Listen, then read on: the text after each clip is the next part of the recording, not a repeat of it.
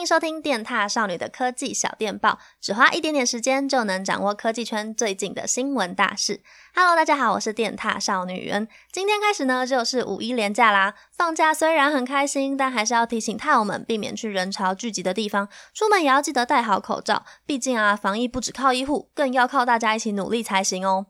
顺带一提，如果他我们之前有口罩的配额，但是你没有去领取的话呢，现在可以透过全民健保行动快一通这个 app 去把你过去预购的口罩配额捐赠给国际上需要的单位。那如果你愿意公开你捐赠口罩的数据的话呢，隔天还会出现在护台湾助世界的这个网站。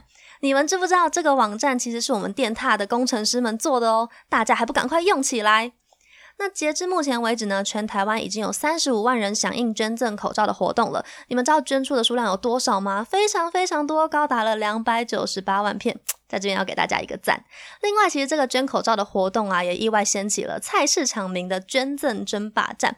为什么这么说呢？其实是因为在你捐赠口罩的时候，你可以选择要不要填写真实姓名。那大家知不知道这之中哪个名字捐了最多的口罩呢？哼哼，女生是怡君，男生是俊宏。我觉得调查这还蛮有趣的，就跟大家分享一下喽。那在护台湾助世界这个网站呢、其实你还可以往下滑去写下你想要给护理团队的信，替这阵子非常辛苦站在第一线的护理团队还有防疫人员加油打气一下啦。好啦，前面闲聊了这么多，现在马上进入主题，为大家带来了三则科技新闻。首先，第一则呢，就是被许多 Sennheiser 粉丝敲碗敲到爆的 Sennheiser Momentum True Wireless 2真无线蓝牙耳机，终于有台湾上市的时间啦。那它其实是在三月份的时候就正式发表。那在本周呢，Sennheiser 他们的台湾代理商宙轩就在他们的粉丝团贴文底下留言回复粉丝说，Momentum True Wireless 2呢会在五月中的时候正式在台上市，而且是从今天就是五月一号开始预购喽。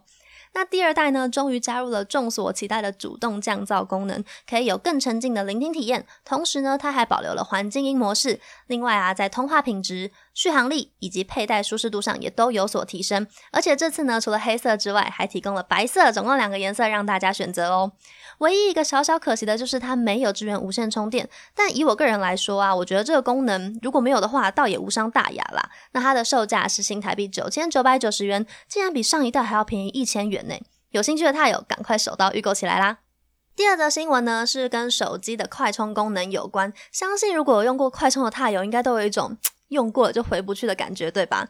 那高通呢，他们在本周发表了全新的快充规格 QC 三 Plus。它其实主要是针对搭载 Snapdragon 七系列处理器的机型而推出，让一些中阶机种啊也有机会享有快充功能。那据说呢，QC 三 Plus 它可以在十五分钟就把完全没有电的手机充到五十 percent，相比前一代呢是快了三十五 percent。同时啊，你在充电的时候，它的机身温度还低了九度哦。那它最高是支援二十 V 三 A 的输出，同时呢，它也支援 USB A to USB C 的传输界面。除此之外，它还向下兼容既有的 QC 版本哦。那目前采用 S 七六五跟 S 七六五 G 的处理器的机型呢，会率先支援这项规范。后续啊，应该也会有越来越多的装置去支援 QC 三 Plus 的快充方案，所以大家可以再期待一下啦。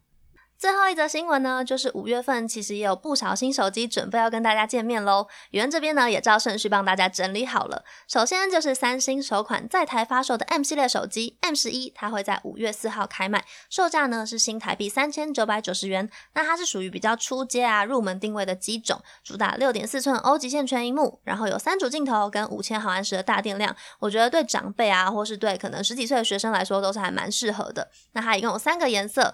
蓝色、紫色跟黑色，而说到颜色呢，三星的旗舰机 S 二十 Ultra 它的二五六 GB 版本也推出了晴空白的限定色啦。我觉得三星家的白色一直都给人一种很舒服，然后其实会带点微微珠光的感觉，还蛮漂亮的。那它的售价一样是四万三千九百元，会在五月八号的时候正式开卖。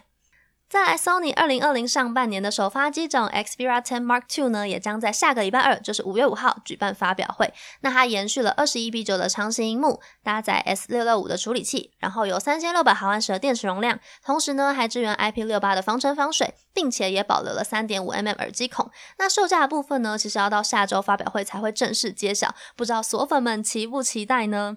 我跟你们说啊，就是 Xperia 10 Mark II 一出的时候，那个薄荷绿色完完全全就是吸引我。上面根本就写着我名字啊！你们说是不是？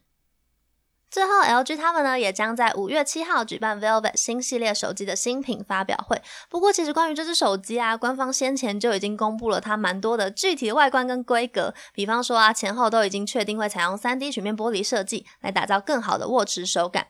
那在镜头的部分呢，则是做了像水滴般落下的排列设计，其实还蛮有美感的。除此之外呢，包括像搭载 S765G 的处理器啊，四千三百毫安时的大电量啊，以及支援双萤幕配件跟手写笔等等等等的规格，其实也都被爆料的差不多了。至于会不会有什么隐藏彩蛋呢？我们只能发表会见真章喽。那除了上述三个品牌确定会在五月份发表新机之外，传闻 Realme 他们也有四款新机已经通过了 NCC 认证了。那小米他们的新机呢，据说也有在台上市的计划。感觉从五月开始，已经沉寂了一段时间的手机市场，应该很有机会会恢复像过往一样百花齐放的盛况了吧？好的，以上呢就是本周的科技小电报。那在这边呢，最后提醒大家一下，我们电踏少女的 IG 现在有抽奖的活动哦，所以大家可以赶快去抽。好的，以上呢就是本周想要跟大家分享的科技新闻啦。那希望大家会喜欢我们 Podcast 的科技小电报的内容，也别忘了要继续支持我们哦。那我们下次见啦，拜拜。